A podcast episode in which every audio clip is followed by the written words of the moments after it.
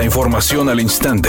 Grupo Radio Alegría presenta ABC Noticias. Información que transforma.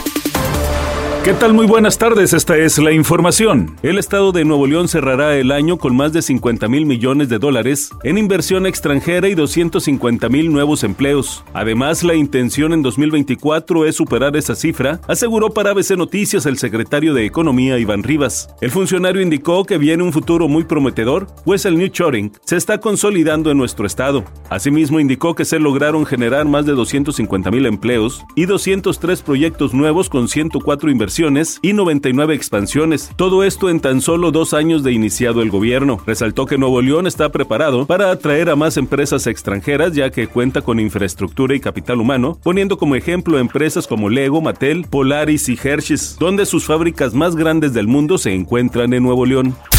El grupo legislativo de Movimiento Ciudadano pone en evidencia que los problemas financieros que atraviesan municipios metropolitanos y rurales, gobernados por alcaldes del PRI y del PAN, es debido a la mala administración por parte de sus alcaldes. El coordinador de la bancada naranja, Eduardo Gaona Domínguez, señaló que la queja de dichos alcaldes deriva de las malas prácticas con las que utilizaron sus recursos, ya que las participaciones que reciben son similares cada año y con base a eso debieron prever sus gastos. Además, reprobó que varios de los municipios quejosos están involucrados en temas de corrupción y ante el ojo público organizan megaposadas ostentosas o siguen contratando proveedores favoritos sin importar el costo que ello implica. Eduardo Gaona refirió que la actual administración estatal ha cumplido en tiempo y forma con el tema fiscal y por el contrario habría que revisar las cuentas de los municipios que expresan no tener para el pago de sueldos y aguinaldos.